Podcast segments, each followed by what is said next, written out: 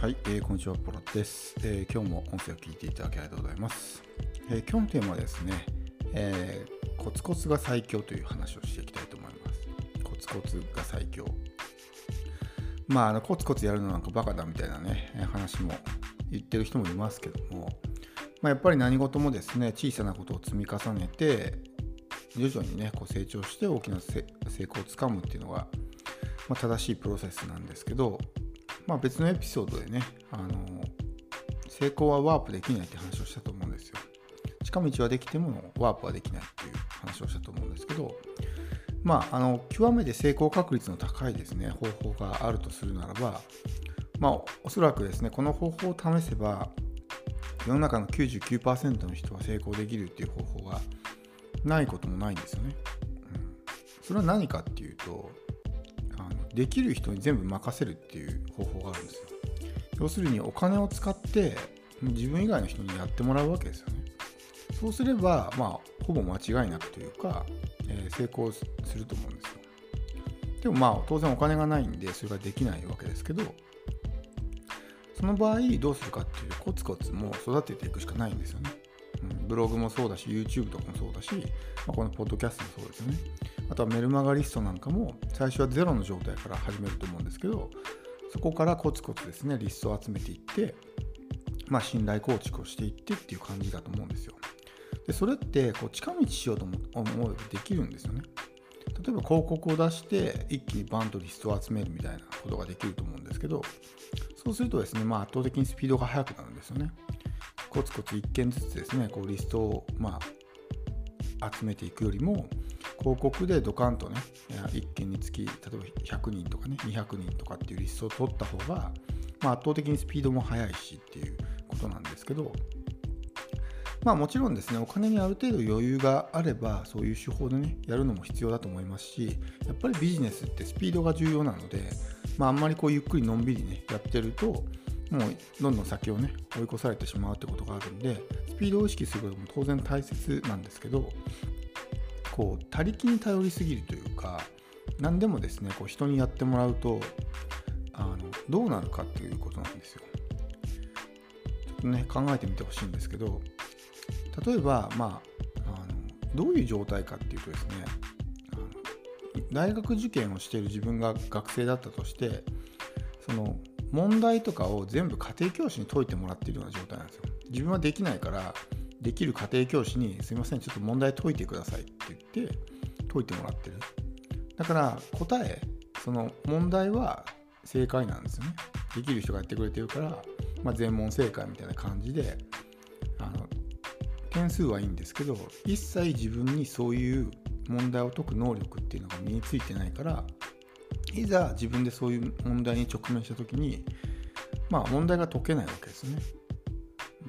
それと同じでこう例えばずっと最初から外注とかアウトソースとかそういうことをやって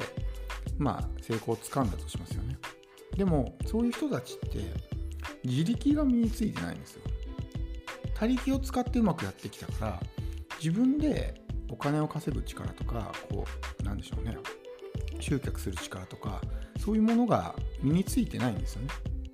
うん、だから成功っていう形は手にできてるんですけどもしその成功が崩れた時に自分で持ち直すことができるかっていうと結構厳しかったりするわけですよ。っていうのは今まではお金の力を使ってこう、まあ、人のね何、えー、て言うんですか力を借りて成功できただけであって自分自身の力で成功できたわけではないからいざそのね落ち目になった時に這い上がろうとしてもなかなか這い上がることはできないんですよ。でもコツコツですねそうやって自分の力で努力してまあ這い上がっていった人たちっていうのはですねその辺の自力が身についてるんですよねだから何かあった時にこうまあそこからまたね、えー、上がっていくこともできるし、まあ、持ちこたえることができるんですよねなのでもちろんあの状況に応じてそういうね他力を使ったりとか広告を使ったりと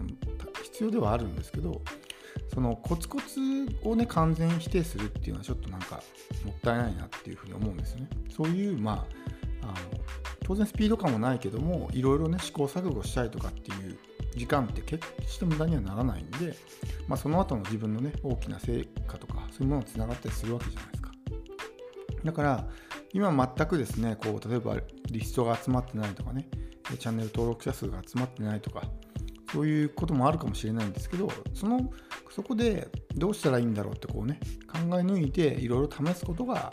まあ、自分の成長につながるしそれがですね将来的に大きく生きてくることがあると思うんですよ。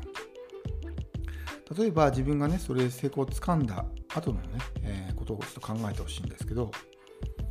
もし最初からですね完全他力でもう他人に全部やってもらって成功をつかんだ場合自分には何の知識もスキルもないわけですね。なので当然誰かに教えるってことはできないんですよ。でも自分で苦労して努力して試行錯誤してね成功をつかんだ人っていうのはいろんなこう経験があるじゃないですか。そして問題にぶち当たった時の解決策とかもたくさん知ってますよね。ということは自分が例えば教える側の立場になった時にもう何て言うんですか？あのすごく教えることができるんですね。こういう問題に直面したらこういうふうに対処しなさいとか、ね、こうこのままこういうふうに当てたらこういう問題が発生するよとか、まあ、経験豊富なわけですよ。だからこう他人に教えることもできるしまあすごくですねそういう同じような悩みを抱えている人たちに寄り添うことができるわけですよ。でもそういう経験をしてない人はそういう苦労している人たちの気持ちがわからないんですよね。だから教えたくても教えられない。っていう風になるんでやっぱりこうあの誰かに教えるっていうのはすごく大きな、まあ、マネタイズ手法の一つなのでそれができなくなってしまうっていうのはちょっと怖いというかねあの、うん、誰かに教えるって結構大きな収入源になったりするじゃないですか。だけどもそれがやっぱりコツコツやってないとそういう教えるっていうことができないっていうふうになってしまうんであの苦労ってねやってる時はすごく、まあ辛いものではあるんですけどそれがやっぱり自分をすごく磨いてくれたりとかその後のね人生に生きるような財産になったりすることがあるのでやっぱりコツコツですねこう自分の頭で考えながらやっていくっていうこともすごく大事だと思うんですよ。まあ、それがある意味面白かったりもするんですけどね。まあ、どうやったらね、僕も今こう YouTube まだ始めたばっかりですけど、どうやったらチャンネル登録者が増えるんだろうとかいろいろ考えてみたりとかどういう話が喜ばれるのかとかいろいろ試すわけですよね、うん、そういうのってやっぱりこう、うん、ある意味楽しかったりするわけですよ。ちょっとゲームを攻略するみたいな感じで考えたりとか。このポッドキャストもねどういうふうなまあ、あの攻め方をすればよりねこう聞いてもらえる人が増えるのかなとかっていうことも考えたりしますし。まあ、なので、そうするとやっぱりね、例えばこれからポッドキャスト始めたい人が、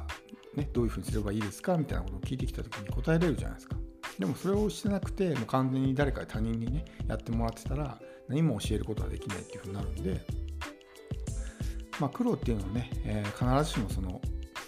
うんまあ、マイナス面だけではないし、努力することっていうのは一番、こう、なんていうんですか、人生において成功をつかむために絶対に必要なものになるんで、まあ、あの、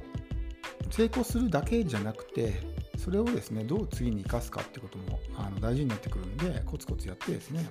まあ、あのいろんな経験を積んでスキルとか知識をね身につけてやるっていうこともですねすごく大きなプラスになるんで単純にその何て言うんですかあの美学として美しいとかそういうことだけじゃないんですね。実際いろんなまあプラスアルファも得られてるので、えー、そのねあの近道することばかりを考えるんじゃなくて、まあ、地道にですね努力して時間をかけながらこう少しずつ上がっていくっていうこともね意識してやってもらうのがいいかなというふうに思います。では、えー、今日の音声は以上です、えー、最後まで聞いていただきありがとうございます。